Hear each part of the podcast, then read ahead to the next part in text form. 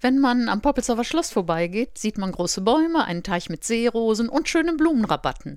Das ist der bekannte Teil der Botanischen Gärten der Universität. Wenn man die Meckenheimer Allee überquert und in den Katzenburgweg geht, kommt man an die Pforte zum Nutzpflanzengarten. Sie haben soeben Dr. Helga Stowrock gehört. Ich habe sie neulich bei einem Vortrag zur Geschichte des Poppelsdorfer Nutzgartens kennengelernt. Und sie ist jetzt bei uns im Studio. Guten Abend, Frau Stowrock. Ja, schönen guten Abend. Schön, dass Sie kommen konnten. Ich habe Ihre Doktorarbeit gesehen im Internet und ich frage mich, wie kommt man dazu, als Kunstgeschichtlerin eine Doktorarbeit über einen botanischen Garten zu schreiben? Ja, das war in der Tat etwas Ungewöhnliches. Das war mir am Anfang auch nicht ganz klar.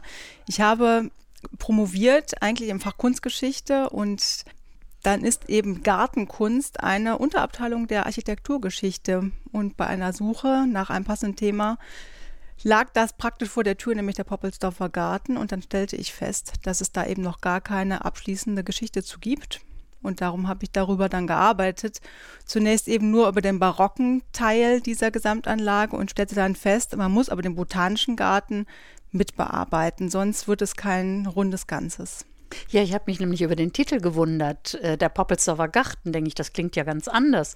Und dann habe ich gesehen, Sie haben 350 Seiten oder mehr darüber geschrieben. Wie ging es denn zu zu Kurfürstens Zeiten oder welche Bedeutung hatte der Garten? Was war da los?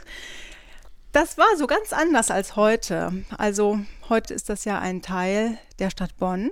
Poppelsdorf ist in das Gesamtbild der Stadt Bonn integriert. Früher lag Poppelsdorf mit dem Poppelsdorfer Schloss weit vor den Toren der Stadt. Es war ganz ländlich und ganz grün. Es gab einen Weiher, der eben rund um das ganze Schloss führte. Der Weiher wurde erst im 19. Jahrhundert dann zugeschüttet und auf diesem Weiher konnte man zum Beispiel mit einer venezianischen Gondel umherfahren. Man konnte sich Ziergepflügel angucken. Man konnte schöne Blumen und schöne interessante Pflanzen sich einsehen, Lust wandeln im Schatten von Bäumen also etwas doch recht anderes als das, was wir da heute haben.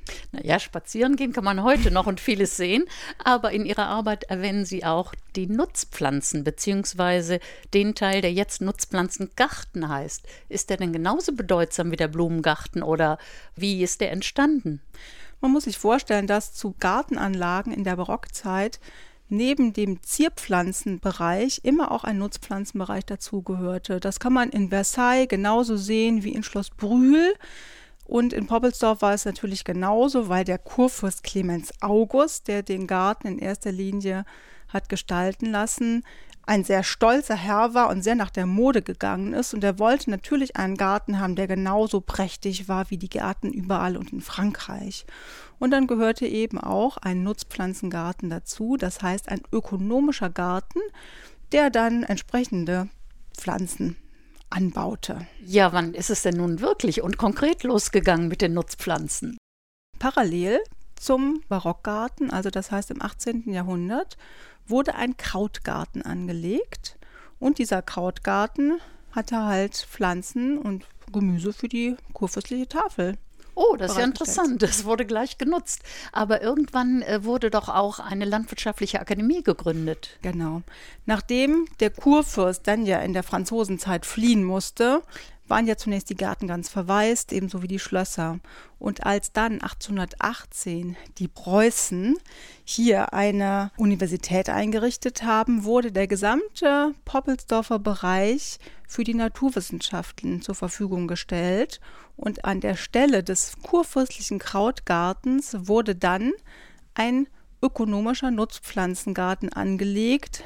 Dieser Nutzpflanzengarten wurde betreut vom Inspektor des Botanischen Gartens, Wilhelm Sinning, und der hat da gut 600 Pflanzen und hat dort eben auch die Studenten unterrichtet über Nutzpflanzen. Und so ist es ja auch heute noch.